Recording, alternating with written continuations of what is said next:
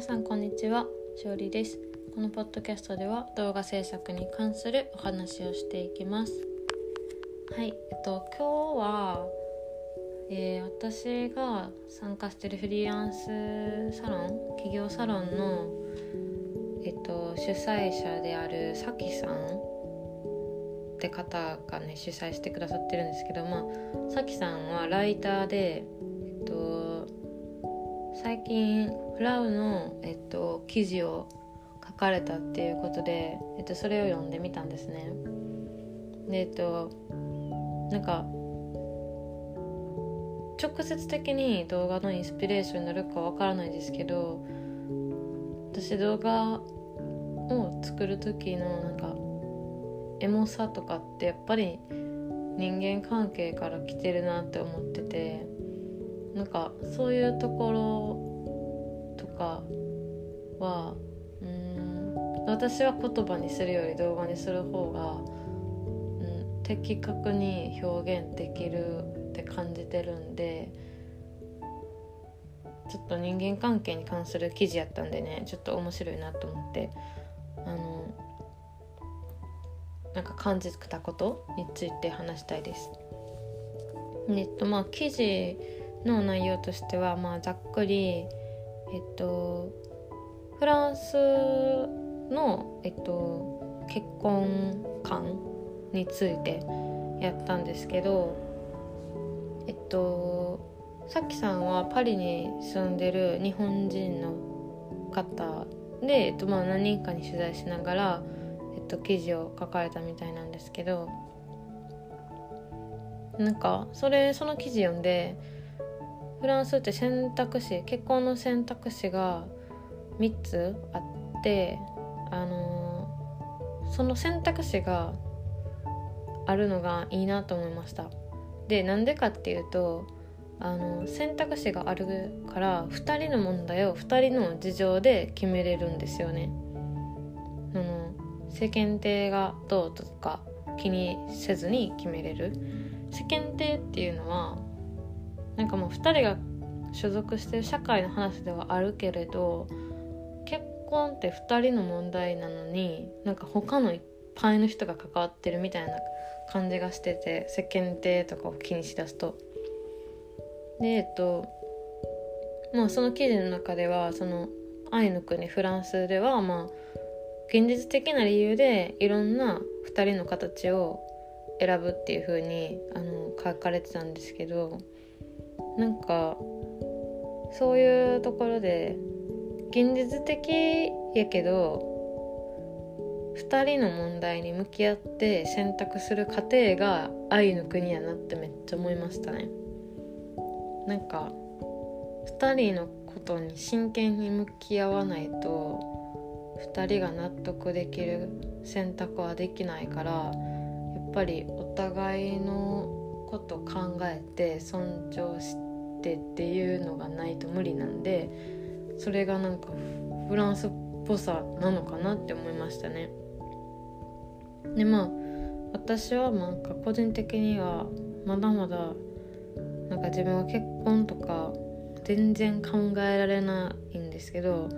まあでも願望はあるんですよね結婚願望でまあ周りにもちょいちょいあの結婚するとかっていう話とか聞こえてきてわあなんかそんな年やったっけ自分みたいな 感じでみんなの報告を聞いてるんですがなんか私がまあ結婚いいなって思うのはなんかそれだけ一緒にずっと降りたいと思える人と出会える人生はが私がいいなと思う人生なんですね。で、まあ、ずっと一緒に降りたいって別にあのそういう恋愛とかだけじゃなくってなんか友達とかもやし仕事仲間とかもやしなんかいろいろあると思うんですよそんな一生2人だけの世界とか私は無理なんで 息が詰まっちゃうと思うんでてかそんな生活やってる人すごすぎですけどねおったら、うん、とりあえず私はなんかまあ一生ずっとあの一緒に降りたいと思っても別に2人だけの世界だとは思わないんですね。ででもやっぱりその日本人の私からしたら結婚ってやっぱりあの紙をに名前とか書いてなんか反抗して提出するじゃないですか役所に。だからやっぱりそれだけの覚悟っていうか、まあ、別に離婚はなんかそまた紙出したらできるんかもしれないですけどやっぱり覚悟がなんかいるいるものやなっていうイメージがあってなんかそんななんだろうね。ノリとかでは私は無理って思っちゃう。実際でもノリなのかな？どうなんだろう。ノリとは思わないけど。でもなんかタイミングが大事とか勢いが大事とかも言うから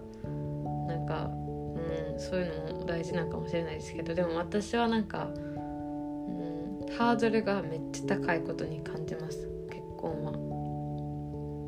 ねでもやっぱりそれだけ一緒に降りたいと思える人降りたいと思える人と出会える人生で自分が満たされたいって思うしで、まあ、あとは子供がめっちゃ好きやからっていうのはあります。まあでも子供がめっちゃ好きって言っても分かんないですけど、ね、育てたいのかただ子供と遊びたいのか、まあ、それは分かんないんですけどでもなんかその一緒になんかその自分たちしか知らない思い出とか感情とかを共有できるチームとしてめちゃくちゃ最高の形やなって私は思います。でえっとそういう家族とかカップルとかに限らず友人とか部活仲間とか仕事仲間とと、まあ、濃い時間を過ごしたら絆があの深く結ばれる人間関係ができると思うんですね。でなんかその時に感じる安心感とか充実感ってなんか何にも何にも変え難いなって思います。なんかそういう感情になったことないですかね。ある人も多いんじゃないかなと思うんですけど。なんか今はそのフリーランスのサロンに入っててそこでもみんなその個人のビジネスを構築していってる中で、うん、嬉しいこととかしんどいこととかなんか似たような経験をなんかするんですねやっぱり。ででなんかめちゃくちゃいいメンバーばっかやから、うん、なんかお互いにいつもなんかコメントし合ってなんか鼓舞し合って助け合ってみたいななんかそこでもまあそのそこにいた人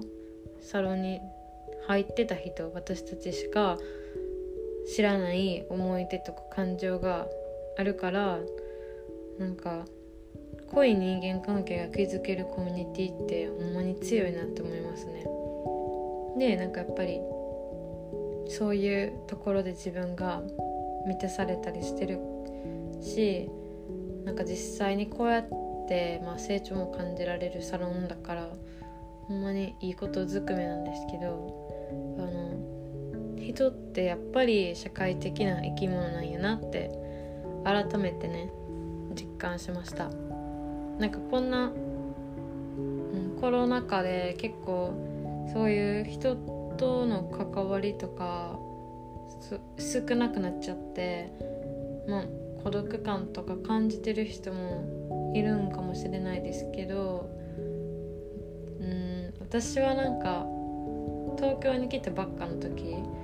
東京来たばっかで初めて一人暮らしして